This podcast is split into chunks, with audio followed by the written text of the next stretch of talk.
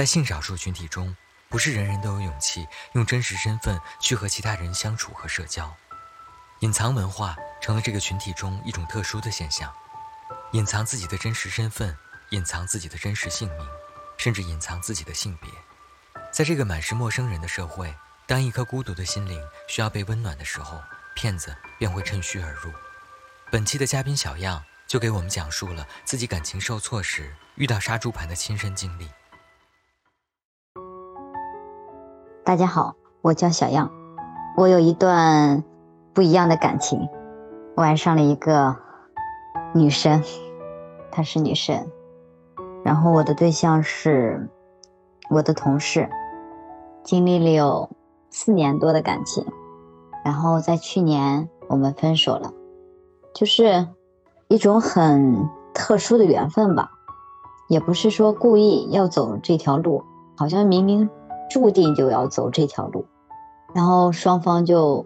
很自然的就走在一起，然后中间断断续续的，我们也因为这个感情，中间我们都有分手过，但是都时间不长。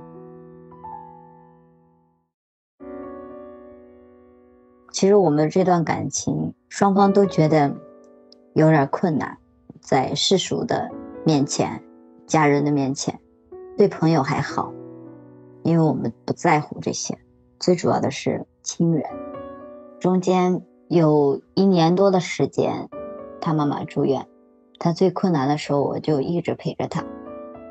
内心里边虽然是以朋友的身份在他的身边陪着他，但是心里边特别特别想能以另一半的这样的形象去照顾他的家人，然后自己也一直在中间去努力，反正就是。中间我一直都在努力去改变这样的一些状态吧，不管是自己的经济实力，还是他家人的心目中和在他的心目中，我都想尽自己最大的努力去让我们的未来就是能够有那么点希望。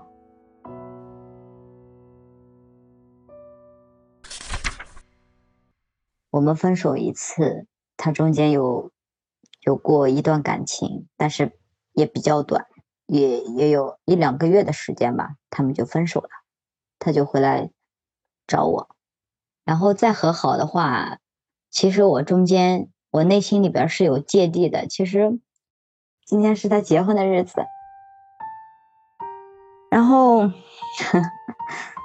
很干巧，然后我妈最近在我这儿住的，就最近我其实心里边挺压抑的，但又不能在我妈面前表现，因为。她结婚，我跟他就离得很近，你知道吗？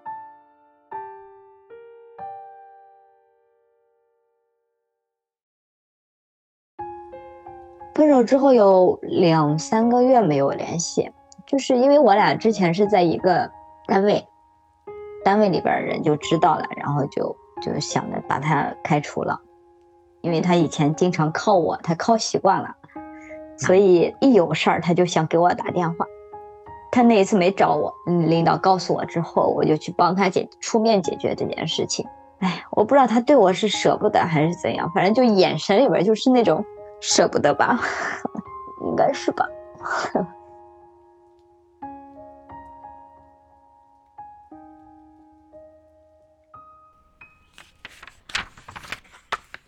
就是分手那么长时间后，我再去回想这件事情，就发现他好像做了已经做了很多的铺垫了。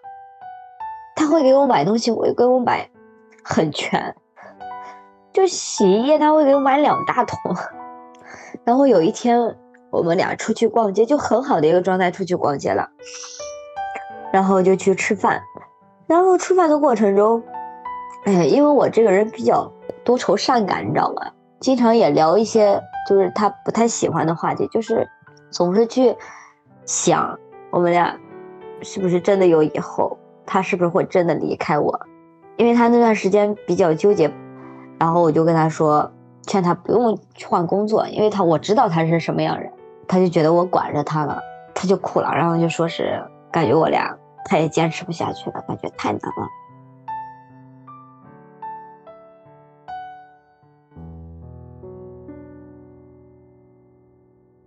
那一次分手是特别决绝的。我说你真的要把东西拿走吗？我说拿走之后就再也别回来。他特别毅然决然的就离开了。因为我们每次都是分手是闹分手，但是总是会在第二天或第三天就和好，唯独这一次啊，他就不要和好。其实两个人相爱在一起真的就就好吗？其实有时候自己也在劝自己，你就就真能保证你们就能走一辈子吗？你总要相信，嗯，你们俩没可能了。在我分手的第二天，因为他没有晚回家的习惯，因为除了每天跟我晚回家，基本上他每天因为我俩一个单位，所以他基本上每天晚上都会会晚回家。但是跟我分开之后，他就晚回家了。大冬天我在他家。大门口等了四个多小时，然后等他回来之后，正好对面走过来个邻居，啊，然后就问他：“那是你男朋友？”他下车那一瞬间，他说：“是的。”我觉得那个答案当下对我来说，就是好像我们这四年的感情并不算什么，就一个月时间不到，然后就递亲，然后就离了这。我总感觉是我害了他，让他轻而易举的走到一个婚姻当中。当他还没有走出这段感情的时候，一个陌生人出现了。同病相怜的经历以及突如其来的慰藉和关怀，让小样失去了对一个陌生人本该有的警觉，也让他陷入了另一个泥潭。五月份有一天，我刷抖音，正好有个人跟我说话，嗯，我说已经不是了。我说快被世俗打回去了，然后就这样就聊开。我说你怎么知道我？他说说，因为我经常看一些就是，呃，平台上不是有这样的一个群体，他们发的视频嘛，就会看，然后会在评论里边给他们写一些祝福。我以为他是这样加的我，好像也是这样加的我吧。然后他就说，哎，你有没有，呃，一个那个学习软件叫学习强国？我就很，因为我不知道这个软件。我就下载了一个，然后我俩加上就在那个上边聊天。我好像跟他的这一次经历，好像上天就是注定我要去走这一遭，而且走这一招，仅仅不到半个月的时间，我真的就一点儿都不相信自己是被骗了，我也一点没有会怀疑过自己被骗了，因为我以前在网上跟别人聊天儿。不管是什么聊天，我都特别特别的谨慎，特别特别的不相信，尤其是这样的感情，我真的不相信。可是唯独对他，我也不知道是他抓住了我的弱点。他说他也是这样的一个状态，但是他给我说的他的经历比较惨的是，因为他跟他女朋友打电话，他女朋友去世了，他特别内疚，说他多年了已经没有谈过恋爱了，就说是。在抖音上看到我发那些抖音，突然让他有什么心动的感觉，然后就开始聊天。可能就是有相同的，因因为我正好可能也处在这个分手之后的一个很长的一个痛苦之中吧，就是能把自己一些心事去说给一个人听的时候，嗯，因为不在乎自自己身边的，因为没法跟自己身边的朋友、亲人去说这些事。当有一个跟你同有同样感受的人去说这些的时候。我好像那些顾虑就没有了，你知道吗？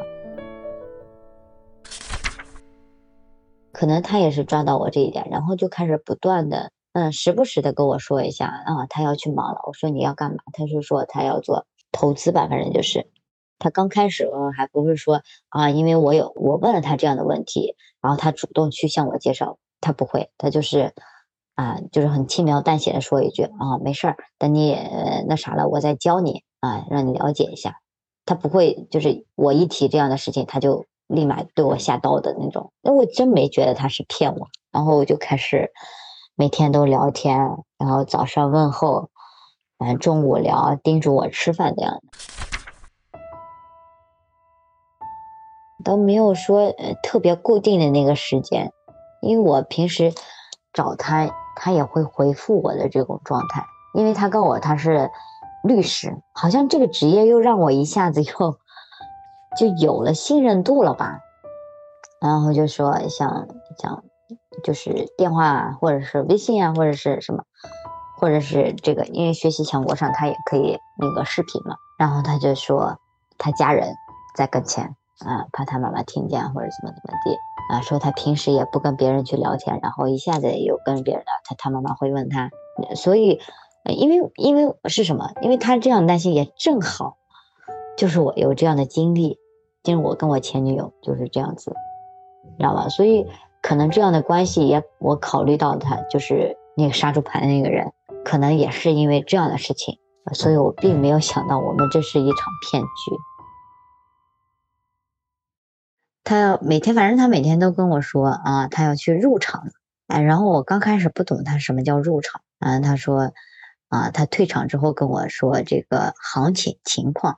他过一段时间，就是差不多一半个多小时吧，他就会过来，然后给我发个截屏。这个就是他交易的这个截屏，它是一个软件银行的 A P P，但这个 A P P 在咱们这个正常的应用程序里边是没有的，下载不上的。是他给我发了一个，就是有二维码的图片，让我扫码去下载。然后就是他每天晚上会给我啊发一个截屏，然后就说完美退场，然后什么今天晚上行情不错，收益了三万还是怎么地。然后就他每天就给我渗透啊，他赚了多少钱，赚了多少钱。我是觉得不可能吧。一晚上就能赚那么多，然后他就说啊，他刚开始还不跟我说，他说哎，你没接触过，你不懂三元量也没法跟你分析啊什么的，而且他还不是说你当下就直接带你，他是说下次有好行情的时候再带我了解。然后我说我没接触过，我说等哪天你给我讲一讲。然后他就开始给我讲说啊，什么现在也不好做了，什么他只有在时机好的时候他才会做。我说那我就问他了，我说你那你怎么懂这些啊？他就说他哥哥就是专门做这个的，都是他哥哥教他的。因为我那会儿觉得，哎，一个女的能懂这个投资啊什么的哈，就挺我感觉挺厉害的。然后因为他不会直接说啊，你你你来掏钱，我来带你玩，他没有。你知道吧？所以这更加让我就是没有这样的疑虑。好像是过了几天吧，嗯，他就问我有没有兴趣做，但是好像那会儿对他说的这个投资没有芥蒂之心，就是说啊，那行吧，那反正你带着我还，我也完全没有想到，我跟他素昧平生，我连他长什么样子。他给我发了几张图片，我都没有想，这个人到底是不是他，没有想，我就好像死心塌地的，我就就觉得他就是认真的，你知道吗？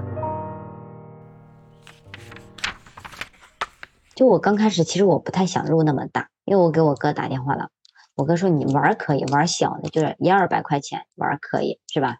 然后刚开始就入了，我就我忘了是刚开始入了两千还是五千的，后来。就断断续续的，反正就第一天、第二天，他先让我尝到甜头，就是赚了一晚上赚了六百块钱。投了第一次钱之后，他就让我又投两千还是投多少钱，说那个钱就能回来。然后我就又信了他，我就又投了两千，然后那个五千真的就回来了，你知道吗？所以我就更把我这个疑虑，好像这个疑虑也就没产生，也就没有再。再往下再细想那些东西，然后他就开始告我说什么投到八万，我说我没那么多钱啊，他就开始就跟我说什么啊，你去跟花呗借啊，跟各种平台什么三六零分期的，就那一段时间就两三天的时间，他让我各大平台的去借钱，你知道吗？就那一下，我都没有想到我会是被骗，你知道吗？我都没有想到，没有一下我想到了被骗。我就感觉，我因为我从来不相信这些网络上的一些感情啊或者什么，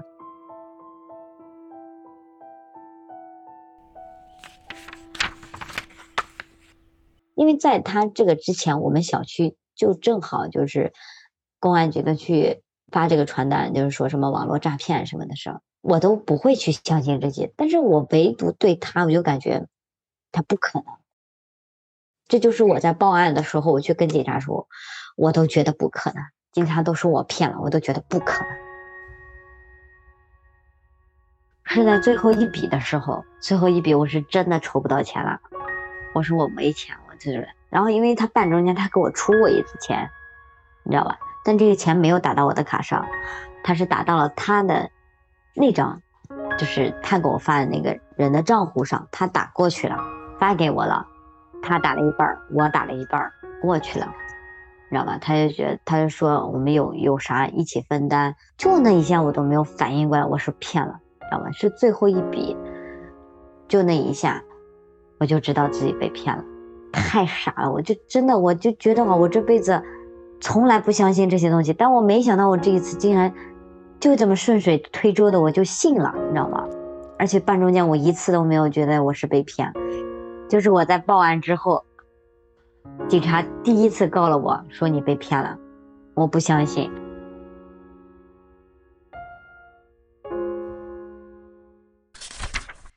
然后提现的时候，他跟我说你你不要提现，第二天咱们再再投一把，那个钱就都出来了。然后就信了他这话，等等到第二天下午的时候，我就收到了这个平台给我发来的一个信息，就是这个光大银行给我发了个信息，我就登录不上去了。后边我才反应过来，是每天到了那个时间节点的时候我才能进去。第二天我问他，我说这个钱取不出来，平台告我说是因为我提现了，账户被锁了，我有没有进行这个程序？他能把我说的让我信了，我真的好好像好像是提现过。但是他也没有很责备我，他就说啊，我们一起去解决。但是解决的办法是平台说了，说是你要去拿保释金，就装的很像他去跟他的朋友借钱，怎么怎么的，反正来来回回反反复复。我那会儿第一次感觉是我被骗了，然后我去报了警，报了警之后就一下午在那公安局，公安局查出来那些账户，反正就都是境外的还是怎么的，反正就是，呃，报完警的第二天还是第三天来，它是一个时间节点，就是你保释金。就是有时间时间限制的，如果你这个时间内不交，他就要过期，你这个钱就真取不出来了。我就想，我应该再相信他一次，你知道吗？那会儿就就中邪了，你知道吗？我就竟然不相信警察说的话，我真的觉得我就想试一下，我可能有这个保释金出来了，你知道吗？就缺七千五，然后又跟朋友借了七千五，我把钱投进去了，那一下真的就觉得自己啊，哦，真的就被骗了，你知道吗？因为交这个保释金是我找他我要交的，因为他也没有主动说很强烈的要求我去交这个保释金，所以为什么要相信他，也是在于这一点上吧。反正就是最后一笔的时候，就是他给我发了个截屏，我一看啊，钱一共不够那个保释金那个金额，我就知道啊，那个时间节点已经到了，得取不出来。那一下我才知道我真正被骗。然后当天晚上十一点。大半夜我又跑到公安局，警察把我说了一通。他说：“你这明明我已经盯住你了，然后我们也都立案了，你还要把这保释金交了。”我说：“我就想试一次，我真的不感觉他在骗我。”你说我一个大三十岁的人，也是个上过大学的人，但好像这一次我就真的没有一丁点这个怀疑的感觉，你知道吗？好像这就是个劫难，很顺利的一次劫难。我说你就是利用了我这个感情这一部分嘛，所以我就觉得我是可能就是我的这个，就是这个性取向吧，是我的一个弱点。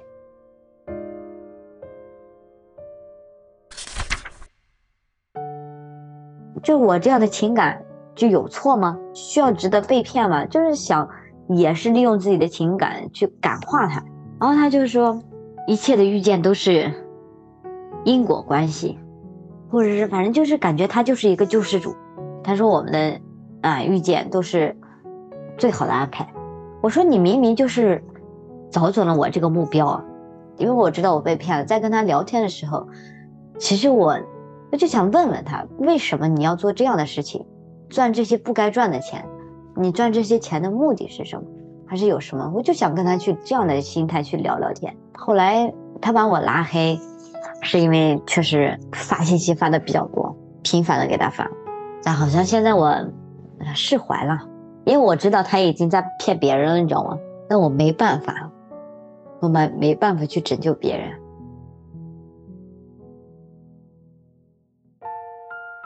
那会儿好像感觉我就是我跟上一任好像就是除了他之外啊，我好像好像我还可以喜欢上别人，就那下好像就是心里边又有了一个着落。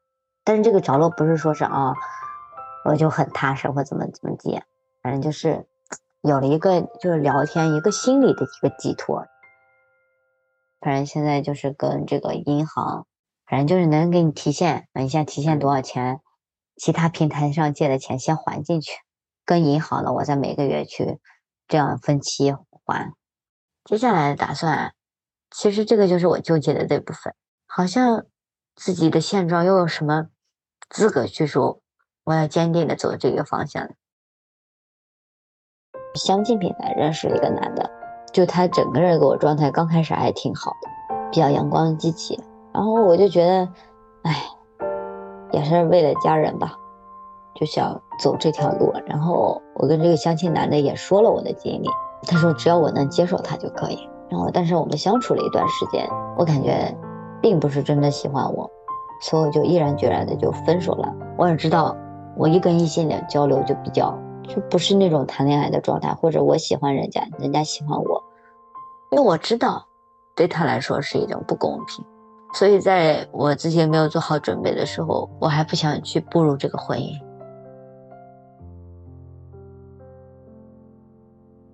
这段经历让原本就脆弱敏感的小样变得更加小心翼翼了，不敢轻易认识新朋友，更不敢轻易走入下一段感情。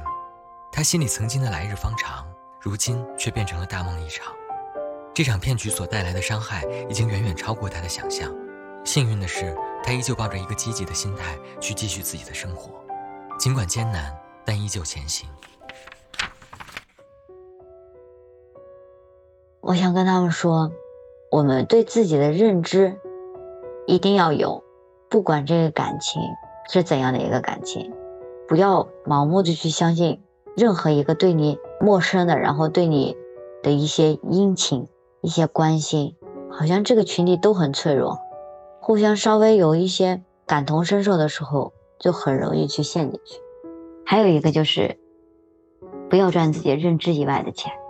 这一段经历也告诉我，真的，其实是我太想要了。好像我也是因为这样的一个现状，想让我努力改变一下。